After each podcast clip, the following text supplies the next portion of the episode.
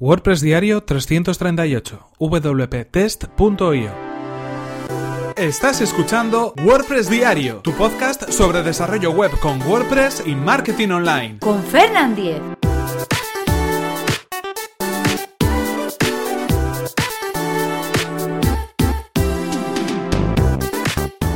Hola, ¿qué tal? Hoy es miércoles 8 de noviembre de 2017 y comenzamos con un nuevo episodio de WordPress Diario donde íbamos a hablar acerca de una herramienta online que nos va a permitir introducir contenido a modo de prueba en nuestro sitio web. Se trata de wptest.io.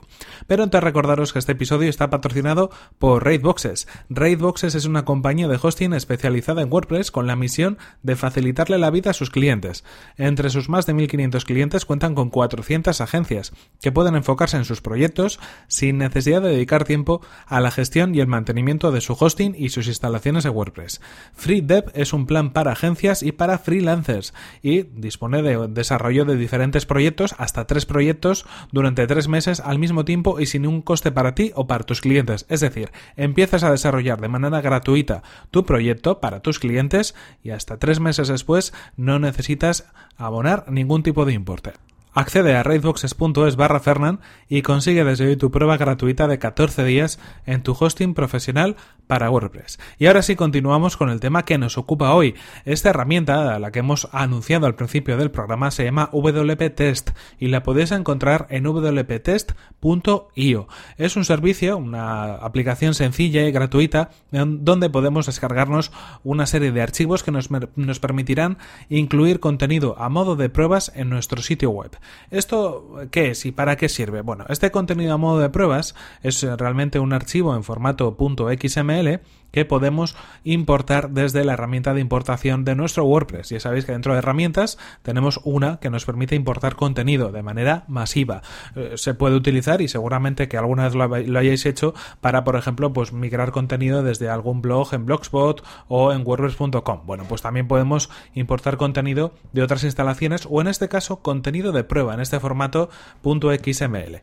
Insertamos ese archivo, subimos ese archivo a nuestra instalación de WordPress y automáticamente se va a generar una cantidad de contenido bastante importante, muchísimo contenido, y lo que va a hacer es organizarse también a modo de menús, a modo de páginas, a modo de entradas, incorporará también contenido multimedia y tendremos un sitio web completo con diferentes secciones. ¿Por qué es interesante y para qué nos puede servir?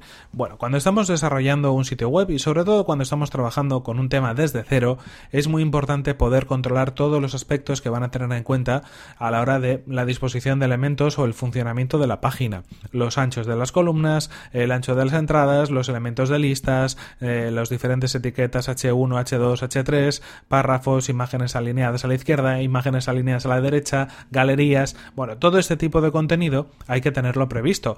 Si estamos trabajando con algún tipo de framework de CSS, por ejemplo, o si estamos trabajando con un tema ya creado, es muy probable que estas, eh, bueno, por eh, eh, este tipo de vicisitudes ¿no? o estos elementos más pormenorizados ya estén contemplados en el diseño. Pero si estamos trabajando en un tema personalizado, si lo estamos haciendo desde cero, nosotros tenemos que encargarnos de que todos los elementos vayan a funcionar. Es muy probable que haya cosas que igual nunca se lleguen a utilizar, pero tenemos que tener previsto que si el usuario después está trabajando en la página y añade determinado contenido, ese contenido se vaya a ver correctamente. Va a estar, eh, debe estar correctamente formateado. No tiene que haber ningún salto en diferentes bloques, no tiene que haber nada que quede raro cuando alguien introduzca algún, algún tipo de contenido en este sentido. De esta manera lo que conseguimos es una vez que tenemos más o menos el diseño montado o lo tenemos en fase de preparación, subir contenido real, es decir, imágenes, párrafos, diferentes eh, titulares que nos van a permitir ver exactamente cómo puede quedar cada uno de los contenidos, cada una de las páginas y cada una de las entradas, independientemente de cómo pues esté creado ese contenido. En este sentido, cosas que podemos añadir, pues ya lo hemos dicho un poco, eh, galerías de imágenes, incluso vídeos embebidos, tweets embebidos, diferentes enlaces de otros servicios dentro de nuestras publicaciones imágenes alineadas de diferente manera, es decir, toda una serie de contenidos que son necesarios y que al final, bueno, no deja de ser HTML eh, lo que se está apareciendo y se está ofreciendo dentro de la página, pero tiene que estar correctamente anidado y correctamente organizado. En ese sentido, pues interesante si queréis hacer una prueba eh, de manera rápida de contenido en vuestro sitio web, porque con WP Test vamos a tener bastantes elementos que podamos probar en ese sentido. Es un proyecto además que está bajo, digamos, la responsabilidad de Post Status, que es una plataforma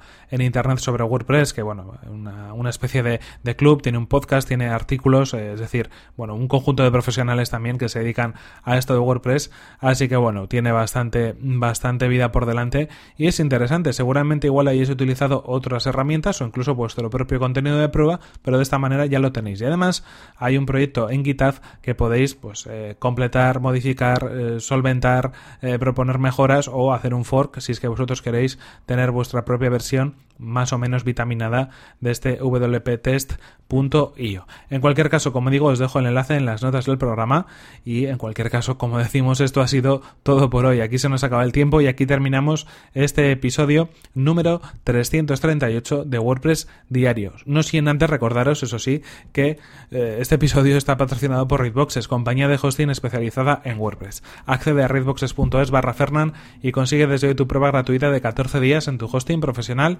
para WordPress. Nos vemos en el siguiente episodio que será mañana mismo. Hasta la próxima.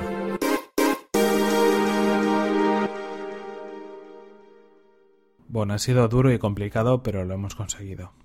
Espero que mañana nos encontremos un poquito mejor, pero hoy los síntomas gripales mm, han invadido todo mi ser.